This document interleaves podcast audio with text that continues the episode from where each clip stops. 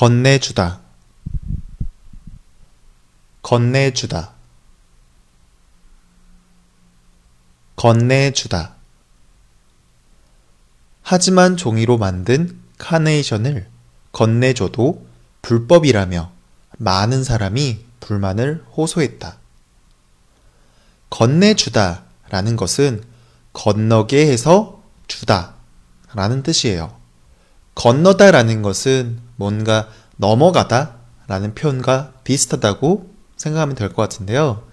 뭔가 이쪽에 있는 것을 다른 쪽으로 옮길 때 혹은 뭔가 한쪽에 있는 곳을 뭔가 다른 쪽으로 가게 될 때 건너다 라고 사용해요.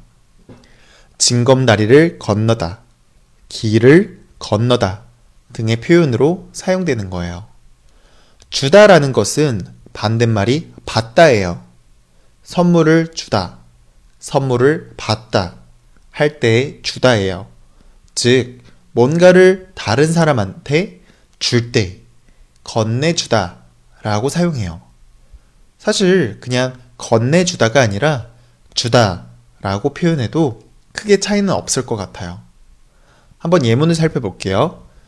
종이로 만든 카네이션을 건네줘도 불법이라며 많은 사람이 불만을 호소했다. 네.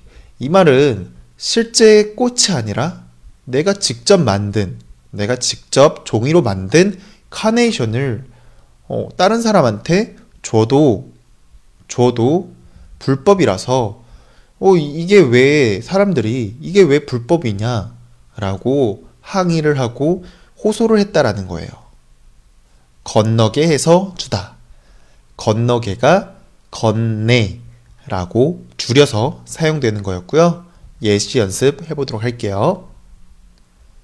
하지만 종이로 만든 카네이션을 건네줘도 불법이라며 많은 사람이 불만을 호소했다.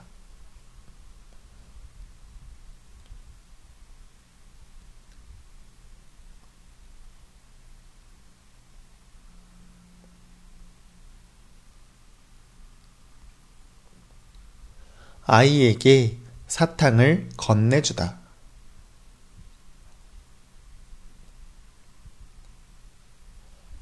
아이에게 사탕을 건네주다.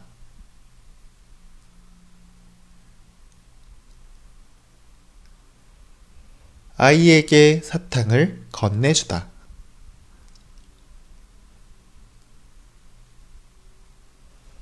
떨리는 마음으로 부모님께 성적표를 건네줬다.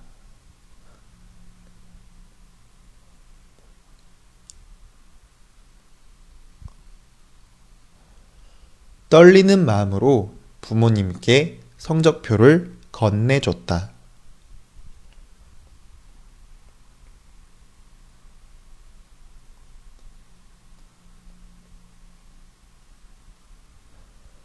떨리는 마음으로 부모님께 성적표를 건네줬다.